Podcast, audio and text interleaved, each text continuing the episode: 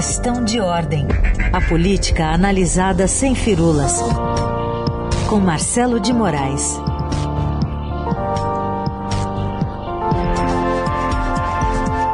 Tudo bem, Marcelo? Bom dia. Bom dia, Carolina. Bom dia para todo mundo.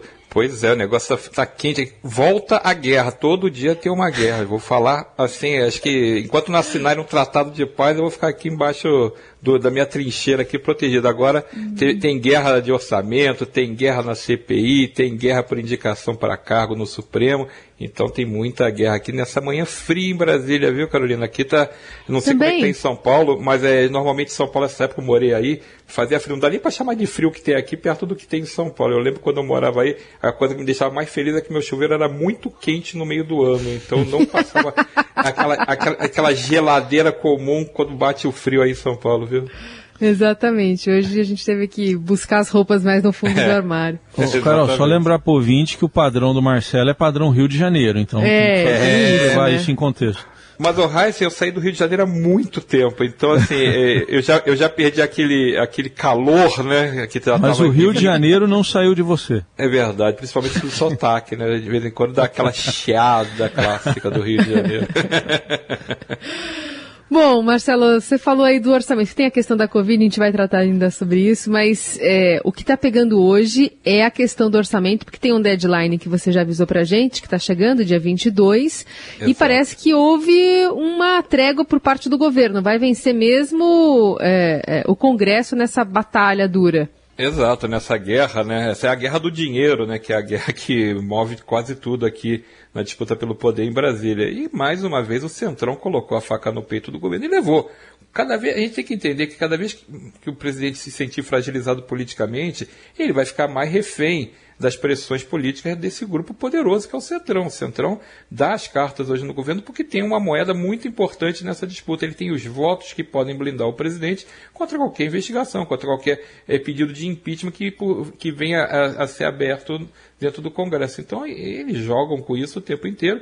E vamos lembrar, no que vem é um ano eleitoral, está todo mundo de olho no dinheiro das emendas. Não peça para um deputado ou para um senador abrir mão desse dinheiro, porque eles não vão abrir. É o dinheiro que move a campanha deles. E não estamos dizendo que é, que é ilegítimo você ter dinheiro para emendas. Isso faz parte da prerrogativa do trabalho dos parlamentares. O jeito de conseguir, que é muitas vezes questionado, e o que se faz com esse dinheiro, muitas vezes é questionado também, porque nem sempre é uma coisa republicana que acaba acontecendo. Mas os parlamentares estão de olho na eleição e precisam muito desses recursos que a mais do orçamento, só que isso tem um custo, e o custo da conta não só de, dessas emendas, mas de todo o orçamento, foi que o governo foi obrigado a ceder e vai ter só uma pequena quantiazinha, uma bagatelazinha de 125 bilhões fora do teto da meta fiscal e do teto de gastos. Então é, é, é, é o estouro da boiada. Né? A gente fala da boiada do meio ambiente, mas teve o estouro da boiada no orçamento. Porque claro fora que, que ficou pra... já de fora do ano passado, né? Exatamente. Então você vai só acumulando é, essas, é, esses dribles nas contas. Isso aí, é, é, vamos combinar. É, a gente pode achar que, ah, mas isso aí muda o que na vida das pessoas? É, é isso que dá credibilidade para as pessoas virem investir ou não no Brasil, trazer investimentos para cá, é confiar na economia do Brasil. Isso que faz o nosso dinheirinho ficar menos valorizado, isso que faz a nossa economia perder força. E a gente vai passando um sinal cada vez mais trocado para para fora, né, mostrando que a responsabilidade das contas públicas não estão muito em jogo quando a questão é ter a aprovação de determinado recurso. E vamos lembrar que essa parte das emendas acabou garantindo é, para os parlamentares 16 bilhões e 500 milhões na, nessa, nessas emendas parlamentares que vai ser o, o, o dinheiro que eles vão poder botar as obras, os pedidos que eles colocam uhum. dentro do orçamento para suas, atender suas bases eleitorais. Então, tem um grande eh, problema que também você enfraquece a posição da equipe econômica nessa discussão. O ministro da Economia, Paulo Guedes, mais uma vez sai fragilizado desse debate. Ele tentou segurar ali. Eh, já viu que era um, era um debate meio perdido, porque a pressão dos parlamentares estava muito grande. Tentou segurar ali, torear o bicho na mão e não conseguiu. E acabou, é, mais uma vez, sendo é, uma, uma voz minoritária nessa discussão. Qual é a consequência também que pode ter ainda para o lado dele, além dessa derrota nessa discussão orçamentária? O Centrão está de olho em fatiar o Ministério da, da Economia, que quem lembra, quando o Bolsonaro assumiu, deu, transformou Paulo Guedes no seu super ministro da Economia e várias pastas que existiam isoladamente, separadamente, foram englobadas dentro do Ministério da Economia. Então, para quem lembrar, tinha o Ministério da Previdência, Ministério do Trabalho, Ministério da Indústria e Comércio, ficou tudo no guarda-chuva do Paulo Guedes. Então, agora, uma das ideias do Centrão, que também está sempre de olho nesses nacos do poder, é tentar é, fatiar de novo o Ministério da Economia pegando ali um pedaço ou outro. Por exemplo, é, essa questão do desenvolvimento da indústria e comércio poderia sair, o Ministério do Trabalho também poderia sair dali de dentro e atender parlamentares. E aí a gente pode até já fazer um link com a CPI da Covid, porque o governo entendeu o recado do Centrão que o Senado, a parte do Senado que quer ser mais governista, se sente pouco contemplada nessa divisão do bolo dos cargos na esplanada. Ou seja, aquele, prime aquele primeiro escalão é, contempla deputados federais, nós temos vários ministros que são deputados federais por origem, Fábio Faria, nas comunicações, é um dele, Flávia Arruda, na Secretaria de Governo, também é, João Roma, é outro deputado que está no Ministério da Cidadania. Então você tem vários deputados, é, a Tereza Cristina, ministra da Agricultura também, é deputada. Então você tem vários deputados com o Ministério e senadores não estão nessa divisão. Então um jeito de acalmar a turma do Senado que tem essa CPI da Covid para lidar pelos próximos meses seria abrir um espacinho na esplanada, um espacinho no, no governo Bolsonaro para contemplar um senador e nada melhor do que contemplar alguém do Centrão, como sempre. Né? Então esse jogo está sendo jogado muito forte aqui nos bastidores de Brasília. Então, até o dia 27, que é o, a data prevista agora para início do trabalho, dá para sair sete edições do Diário Oficial, fora as, fora as extras, né? Fora as extras, né? Isso fora aí, as na, extras. Naquele jeito convencional, né, Raíssa? Aquele que saía um por dia só. Agora pode ser a qualquer hora, né? É, então, eletrônico, tudo. Então, eletrônico. Então, mas o que está na Bolsa de Apostas aí? Se fala, por exemplo, do Ministério da Educação, né? Também é, é, uma, é uma outra parte que sempre está em jogo, porque o Ministério da Educação é um ministério muito importante. O Ministério da Educação e o Ministério da Saúde são sempre muito importantes, porque eles têm é um mundo de, de, de capilaridade política, tanto para fazer política quanto em termos de orçamento, dá para fazer muita coisa. É, se você quiser ser um bom ministro, se você quiser ser um mau ministro, dá para fazer o que quiser. Como o ministro atual da Educação o ministro Vitor Ribeiro tá, é, é, também está passando por um período de muito bombardeio, ele, tem, ele, também é muito desgastado, a gestão dele não decolou até agora e tem sido alvo de muitas críticas.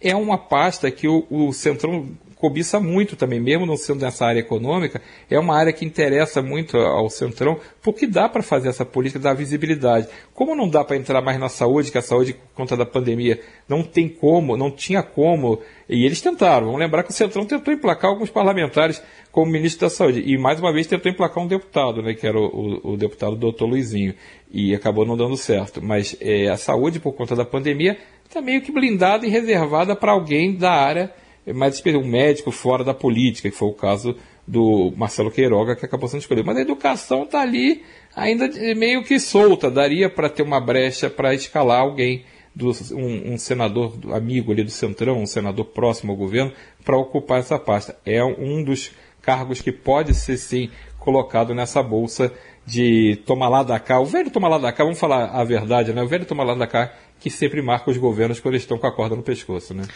Bom, agora traduz para gente por que tudo isso influenciou na CPI da Covid. Porque a CPI da Covid o governo tem minoria, né? O governo, eh, ele sabe desde o início e não tentou é, colocar a CPI para andar porque ele sabia que o cenário era adverso. Então nós temos um cenário na CPI que é o seguinte, hoje dos 11 titulares, pelo menos seis são claramente contra o governo e um, que é o senador Amarazis, que deverá ser o presidente, tem um pé muito grande fora do governo também. É um pé bem crítico nessa canoa que ele equilibra ali, tenta equilibrar os dois pés, né, uma em cada canoa, mas ele está pendendo mais para o lado crítico ao governo por conta da, da situação específica do Amazonas. Ele é um parlamentar do Amazonas e a gente sabe que o Amazonas foi um dos centros dos maiores problemas da Covid, aquela, aquele colapso dos hospitais em Manaus pela falta de oxigênio. Então, dificilmente o senador Marazes, nesse caso específico da CPI, vai ter um comportamento governista porque não dá por conta do, da, da realidade regional que ele vive. E aí a gente tem a CPI com minoria da, do governo, o governo sabe que o relator, se for Renan Calheiros, é um relator crítico e muito adversário hoje do Planalto, vai fazer um, um, uma condução do relatório e da, dos trabalhos de, dele na CPI de forma é, que não é o que o governo espera. Então você tem um cenário de, de, de muito é, negativo em relação às perspectivas do governo nessa CPI. O que, que o governo tem feito? Tem trabalhado para atrasar o, a instalação, e foi isso que você falou, Carol, mais cedo, deve ser já agora no dia 27 a instalação, aquela catimba, né? É, que o, o, a política de vez em quando vê, que quando você não quer que uma coisa ande, você vai empurrando com a barriga para frente.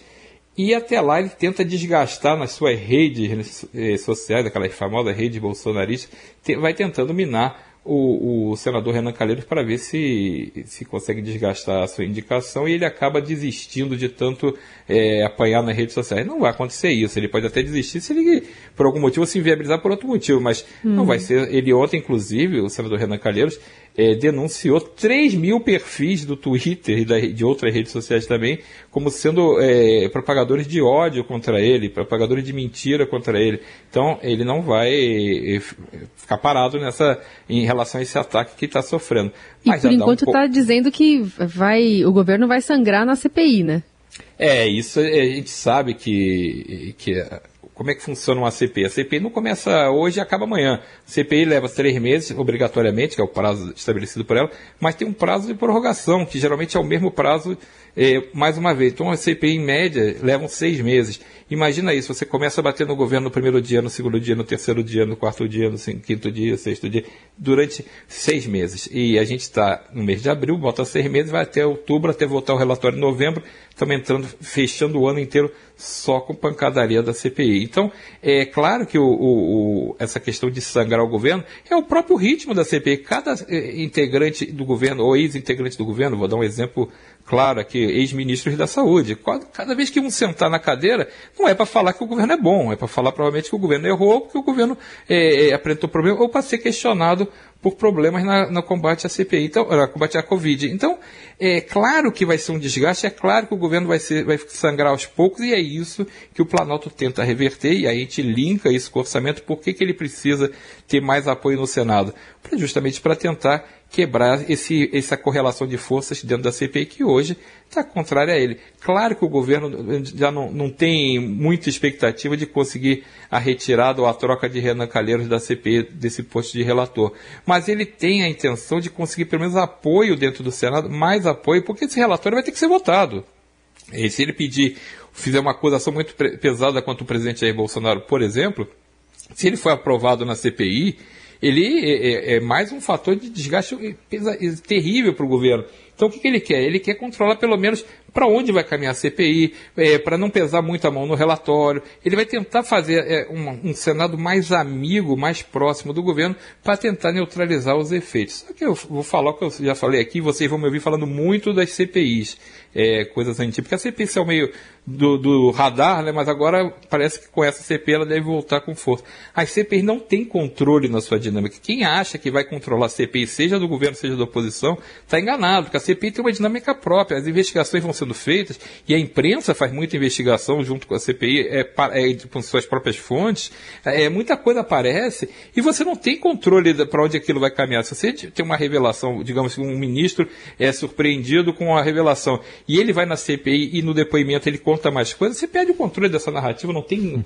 É, é uma ingenuidade da, do, de qualquer dos lados, seja do governo, seja da oposição, achar que vai dominar 100% da, da, do que pode acontecer na CPI. Então, o governo está tendo é, cada vez mais fragilizado e aí o Centrão joga com isso o tempo inteiro, sabe que o governo tem uma CPI agora para piorar ainda mais o ambiente dele, já tem o ambiente da, da, da, própria pandemia que complica as coisas, agora tem o, o, ambiente da guerra política pelo orçamento e agora o ambiente pela guerra política da CPI da Covid. O Centrão vai jogar com isso para lá e para cá o tempo inteiro, é a maior força política dentro do Congresso, tem voto, tem é fechado em si, né, conseguiu ter essa unidade política e o governo que, que lute, né, porque vai ter muita dificuldade para administrar isso. A, a, do mensalão começou com 3 mil no bolso, não foi? De um funcionário? 3 mil reais? Um, um funcionário dos Correios, Maurício, Maurício Marinho, Marinho, recebendo, num vídeo é. flagrado, recebendo um dinheiro. Dali a, virou história, né? A gente sabe onde é que acabou. É. E a gente tem que lembrar que CPIs tem poder, é, é, poder de polícia. A investigação que ela faz, ela quebra sigilos, ela tem acesso a, a documentos que podem trazer revelações mesmo. Inclusive, vamos ser claros, contra governadores e prefeitos também. Você tem uma, um, um, viés dessa investigação que pode também prejudicar politicamente governadores e prefeitos por conta dessa, do que for aparecendo na investigação. E que a oposição também não se iluda. O governo também vai investigar é, os seus adversários, porque esse é o jogo jogado dentro das CPIs. A gente já teve CPI que derrubou o presidente da República. Em 1992, a CPI do PC, Farias, né, ela deu origem é, o processo que ele culminou no impeachment do presidente Collor. Então, é, ela, ela tem revelações que ela faz que ela pode trazer gravidade. E também tem muitas CPIs que acabam em pizza, pelo, pela condução que seus integrantes fazem. Quando a gente vê que o presidente, o, o relator, os integrantes da CPI estão sem muita vontade de investigar, ou então não estão avançando, não, tão, não tem realmente um fato é, marcante que você consiga avançar, porque tem CPI que é aberta só para fazer política. Então, quando isso acontece, ou quando o governo tem esse poder também para focar as CPI, né, conseguir administrar politicamente o, o, o, poder interno da CPI a ponto de nada avançar, as CPIs acabam em pizza. Então a gente tem a possibilidade realmente de, de acontecer ou tudo ou nada. Parece brincadeira, você pode acontecer tudo, inclusive nada. Mas é que as CPIs têm essa dinâmica. Eu acho que essa CPI, por conta da pandemia, ela é uma CPI emocional. É uma CPI que vai ter muita é, pressão da opinião pública, porque a quantidade de mortos é uma, é uma realidade, não é, é não, não, é algo que você possa. Ah, não é um dinheirinho que foi desviado aqui ali que você deixa para lá. É uma questão muito forte, tem um peso muito grande da opinião pública. Eu fico imaginando a primeira sessão da CPI vai ter enorme interesse da opinião pública, porque as pessoas querem saber o que, que é isso, que, onde vai dar isso. A gente quer é, cobrança de responsabilidade, quer saber o que, que pode fazer para evitar mais mortes. Então, todo esse debate, ele se vai fazer um foco ali em algum momento nessas conversas da CPI. Se a CPI for morna, aí vai, realmente vai baixando o interesse e a expectativa também. Se a CPI for te trouxer realmente revelações, e é possível que traga, porque é, o senador Renan Calil falou isso até para mim, os fatos são públicos, não estão indo atrás de coisa que precisa descobrir. Tem muita coisa que já foi descoberta. O que vai se investigar é a responsabilidade por essas coisas que já foram descobertas. Ninguém vai inventar a investigação sobre a falta de oxigênio na, nos hospitais de Manaus. Isso já aconteceu. O que vai se descobrir é se, quem são as responsabilidades, e já tem tem Ministério Público atuando nisso, já tem Tribunal de Contas atuando nisso, vai se descobrir a responsabilidade se houve omissão ou se não houve. Então, isso é uma coisa que você não, não depende de quebrar um sigilo, isso é uma coisa que depende apenas de sentar as pessoas e analisar os casos. Então, é uma CPI que vai ser emocional, vai ser política e que o governo vai tentar costurar essa blindagem de alguma maneira, se não é com o relator, é com votos para tentar é, modular o peso desse relatório e dessas acusações que ele certamente sofrerá durante a CPI. Muito bom. Marcelo de Moraes. Direto do front, atualizando a gente aqui no vou, Jornal vou, Dourado. Vou comprar um capacete novo, porque um só não vai dar não, viu, Carol? Se cuida, um beijo, até quinta. Valeu, até quinta, gente. Tchau, bom dia.